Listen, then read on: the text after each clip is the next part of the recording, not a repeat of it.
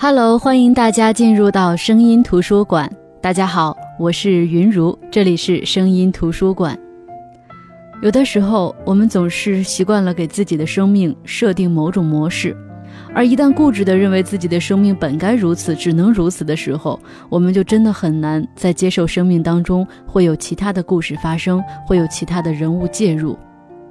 就像佛陀会说，这是一种执着，得改。不然的话，我们的生命如何能有起色呢？所以，为了我们的生命能有起色，很多人选择背起背包去到别处，从一个城市到另外一座城市，从一处山水投向另外一处山水，从一盏灯光切换到另外一盏灯光。只有这样，我们才能向往着那种散漫、快活、充满活力的生活，不骄矜也不矫情。毫不掩饰自己对这种充满无限可能的生命怀有的眷恋，也不掩饰自己对于蓬勃生机的感恩。所以说，我们需要旅行。那现在旅行呢？很多人都是和朋友一起，但是有这么一群群体，他们刚刚接触了恋爱当中的美好，他们想携手走天涯，他们走在恋爱的路上，但是这条路前方的目的地是什么？这条路上会有哪些风景，他们都不知道。可是现在有这样的一个人，他帮我们探寻我们的恋爱路上应该有哪些风景，我们走在恋爱的路上应该去探寻哪些生活的意义。今天要介绍的这本书呢，就是八五后美文作家龙静婉的新书《我们走在恋爱的路上》。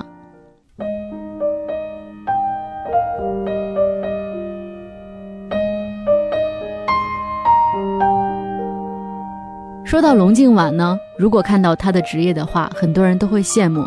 她是湖南电视台知名节目策划人、编导、知名作家，她的作品也散见于各大的报刊杂志，尤其是在网络论坛、博客、微博，在这上面一度的引起广大读者的热烈反响。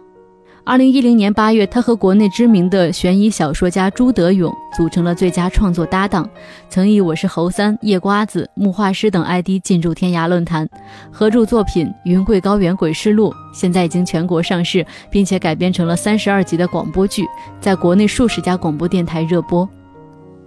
有人说，龙静婉的思维比较活跃，笔锋时而诡异多变，时而青春火热，他的散文更是深受着青春男女的追捧。将苦难变成快乐，将不幸变成万幸，这就是龙静婉的作品里最想要传达给广大读者们的永恒主题。在社会压力面前，在工作压力面前，他永远是笑看风云，亭亭玉立。那话说回来，其实静婉这个人我还是比较熟悉的，和他认识是在芒果文学圈的圈友聚会上。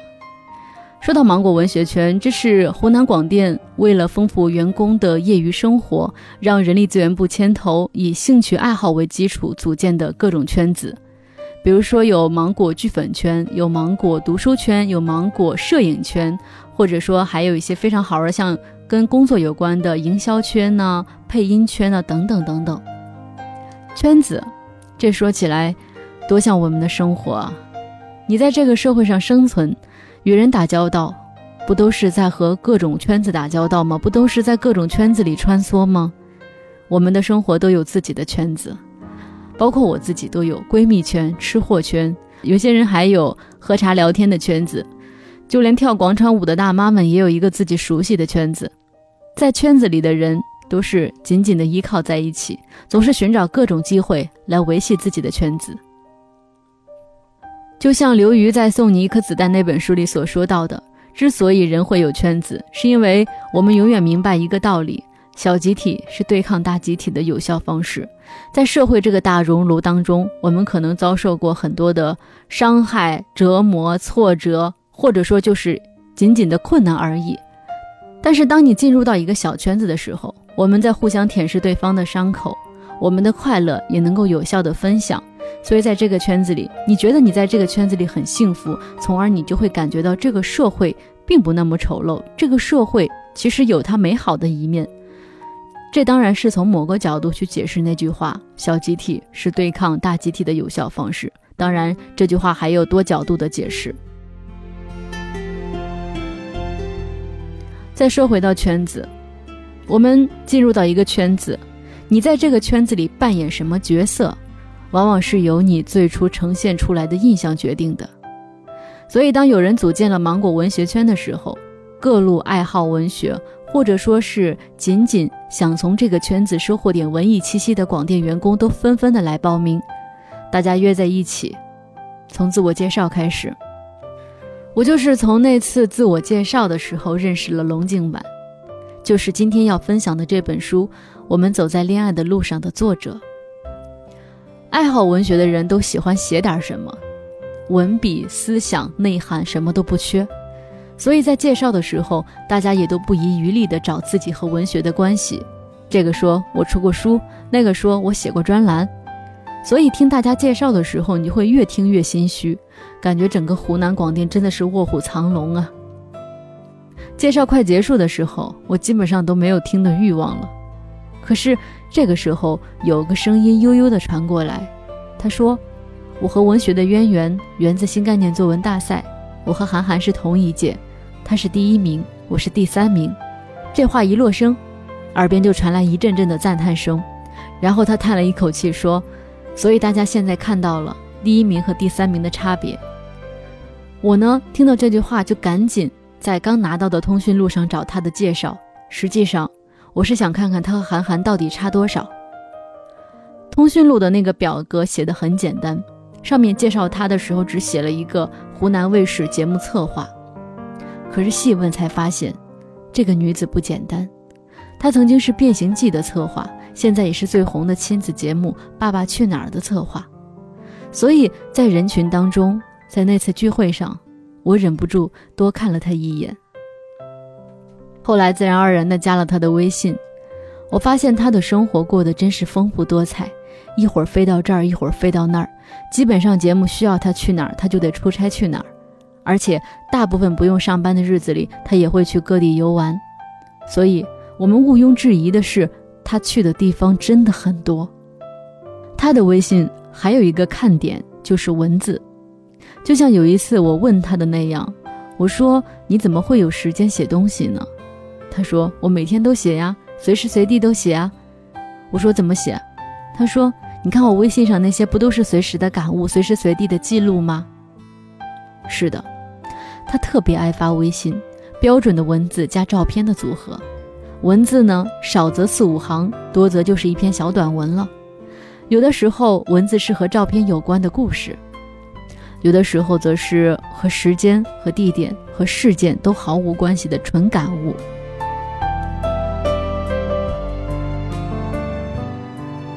他的文字很温暖，总是让人有一种说不出的力量，没有过多的修饰，没有无病呻吟的伪装。他好像时时在为自己打气。又不时地展现出自己的自信。他说他看到风景后内心的起伏，也说回归生活后内心对旅途的眷恋。他的文字有点鸡汤，但是又不是传统意义上的鸡汤，好像有一种他把鸡汤里的油都撇干净了，营养还在，但是不油腻不反胃。所以当得知他最近出了一本书之后，我是第一时间跟他联系，说我想分享你的书，我想。从他平常的文字，从他的工作能力，从他游遍大江南北的阅历，他的书应该也差不到哪儿去。所以后来在有一天下班的时候，我们约在马栏山的罗莎蛋糕店里见面。因为那个时候双方的时间都很急，所以仅仅是简单的说了两句就分开了。分开之后，我手里拿着他的书，书名叫《我们走在恋爱的路上》。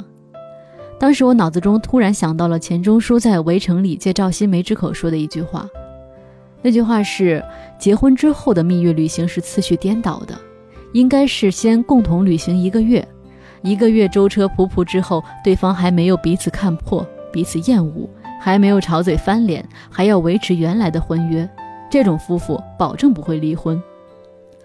小说完成六十多年后的今天，听了那么多叫人匪夷所思的故事。有时候想起这句话，还是很佩服钱老的睿智，他是多么具有现实意义啊！虽然人常说距离产生美，但是因为存在距离，彼此憧憬的两个人一旦进入婚姻，要面对的是真正的零距离。撩起婚纱，不仅能将对方脸上的几颗痣、几道褶看得一清二楚，热恋时藏得妥妥帖帖的大尾巴，此时也一览无余。交往数年的情侣，在婚后都有可能会纠结。有人会说：“当初我怎么瞎了眼看上你这种人？”更别提有些人还没有度完蜜月，就火速的奔向婚礼殿堂的闪婚族了。长辈们常说：“说结婚不只是两个人的事儿。”但是如果两位当事人都不能透彻的了解彼此，懂得站在对方的立场上看问题，这样的婚姻有什么意义呢？而钱钟书那句话是基于，在旅途当中，我们总会碰到形形色色的问题、麻烦，大到确定地点、安排住宿，小到餐后买单、整理行装，这都是检验双方忍耐力、宽容度、待人接物各个方面小细节的好机会。所以当年看《围城》的时候。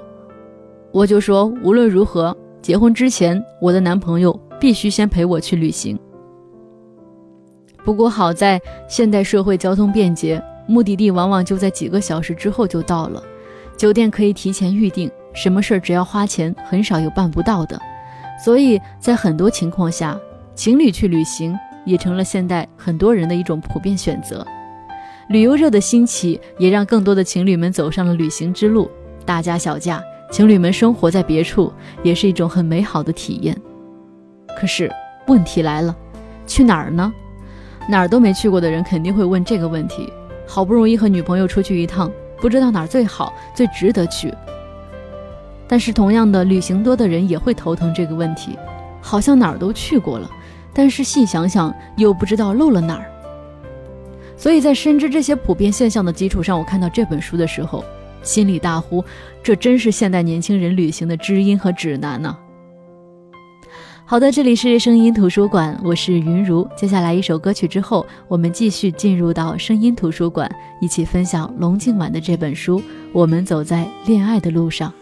你飞到城市另一边，你飞了好远好远，飞过了灰色的地平线。飞过了白天黑夜，你飞到城市另一边，你飞了好远好远，飞过了蓝色的海岸线，飞过我们的昨天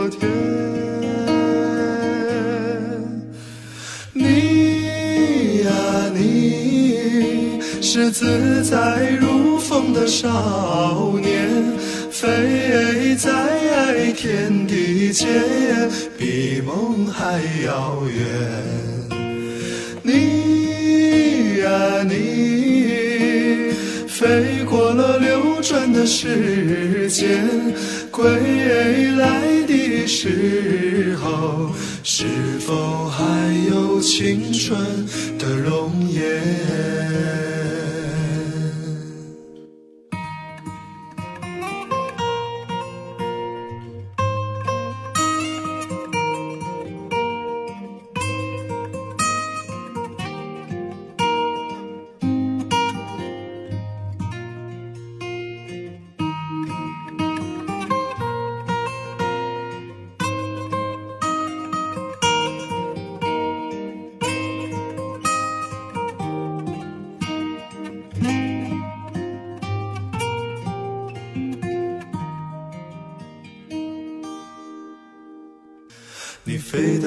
城市另一边，你飞了好远好远，飞过了蓝色海岸线，飞过我们的昨天。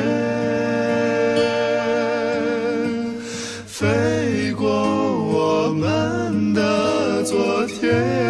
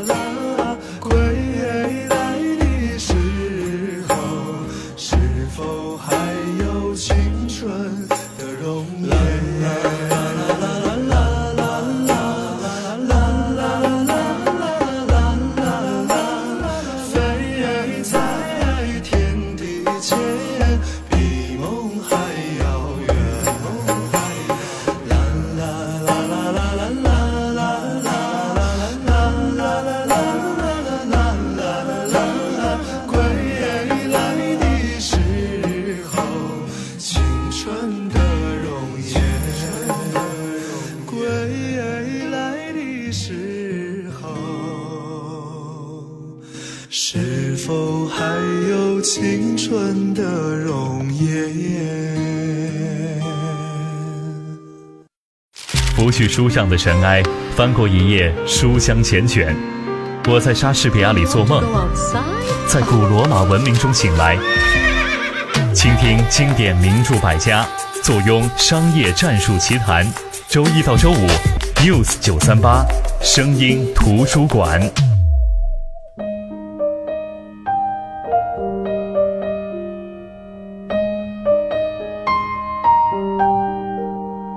好的，欢迎回来，这里是声音图书馆。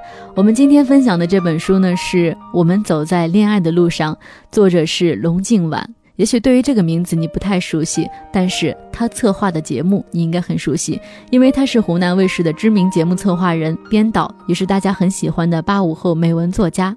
他现在策划的节目特别红，就是我们大家非常喜欢的《爸爸去哪儿》。那他最新出版的这本《我们走在恋爱的路上》呢，是一本旅行散文集，也是他将阳光、将春风、将美丽的大自然和纯洁的心灵、洒脱的灵魂完美结合的优秀作品。这本书告诉了最适合情侣去旅行的一百个地方，然后分了几个系列来介绍，比如说情侣最值得去的古镇、最值得去看的水景、最值得去的山峦。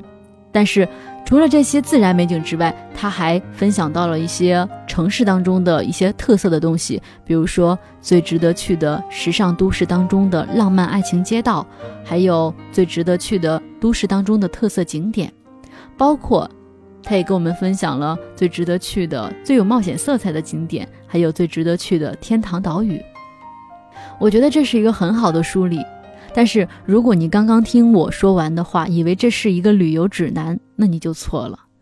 因为在这本书当中，龙静晚并没有告诉你要怎么去这个地方，也没告诉你要花多少钱，更没说你要住什么地方、吃什么特色小吃。他告诉你的就是他去这些地方看到的景、遇到的人、听过的曲、有过的感悟。每一个地方少则几百字，多则一千多字，没有长篇大论，也没有歇斯底里。但是，他的每一个字都是带着真诚的温度的。所以，从实用上来说，这本书最实用的地方就是，一翻目录，你就会发现，居然这么多地方我都没去过。我们可能会去过丽江啊、乌镇啊、凤凰啊，呃，那旅行比较多的人可能还去过周庄啊、婺源啊、平遥啊、同里之类的。但是，如果你不是资深的驴友，可能你连丹巴古镇、洪江古镇。南浔古镇这些名字听都没听说过，更别提去那儿旅行了。而在龙静晚看来，这些地方恰恰是因为不被很多人熟知，所以即使在很多旅游旺季，人都特别少，是最适合情侣去的地方了。而对这些他去过的地方，他都有自己的注解。比如说到平遥，他说：“这是一个让爱情一起走过沧桑的街区。”说到白洋淀的时候，他说这是个为爱情打造一座莲花座的地方。他说拉萨是一个阳光中可以追寻爱的地方。而写到江南的茉莉花，他说最似那质朴的等候。所以说，他的文字没有我们想象中的那么婉约，但是却有一股扑面而来的清新，没有划破人心的震撼，却能让你在很多无意识的时候突然想起来。于是。我们总会有一种冲动，不管是那句烂大街的“说走就走”的旅行也好，还是生活在别处也好。总之，在龙静晚的概念里，就是为什么不趁年轻做自己想做的事儿呢？还没结婚，没有家庭的羁绊，没有上有老下有小的责任，但是我们有一个固定的伴侣，这个时候携手走天涯，应该是最浪漫的吧。在这本书的介绍里说到。爱他，就带他畅游天下；爱他，就随他浪迹天涯。还有什么比这更美好的呢？哲人说：“你要去旅行，不要去旅游。”这本书将告诉你，旅行和旅游的根本区别是什么。这本书也会告诉你，在人生的路上，有多少风景值得你去看，有多少风景曾被你错过。所以，我其实我特别想把他在封底写的这段话跟大家分享一下。他说：“爱情就是一场不计代价的出走。当我们为生活疲于奔命的时候，时间已经从我们的指缝中溜走，自己的梦想就这样被搁置。为什么不能趁着年轻做自己想做的事儿呢？为什么不趁着年轻多出去走走，多看看这个美丽的世界？和心爱的人来一场爱的旅行，在婺源乡村里晃晃悠悠。在月亮湖畔相拥发呆，在苏杭温柔乡里沉醉一宿，在贡嘎雪山撒欢打滚，爱情就是一场不计代价的出走。浪漫都市，宁静乡村，雪山草原，湖泊大海，每一个景点后都有一段美丽的故事，每一次旅行都有一个浪漫的邂逅，回忆和恋人相见的青涩瞬间。感受爱人特有的浓情蜜意，享受爱情生活的点点滴滴，让我们一起走在恋爱的路上吧。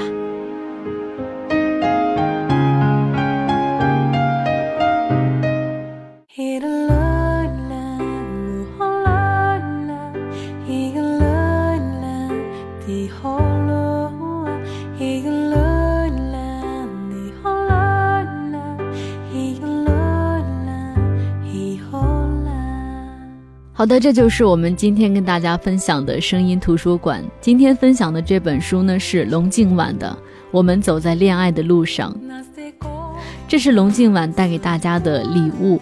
这本书是写给恋爱男女的浪漫旅行书，因为静晚说青春就是一场不计代价的出走，那爱情同样也是一场不计代价的出走，所以带上这本书，我们出发吧。好的，我是云如，这里是声音图书馆，我们下周再见，各位晚安。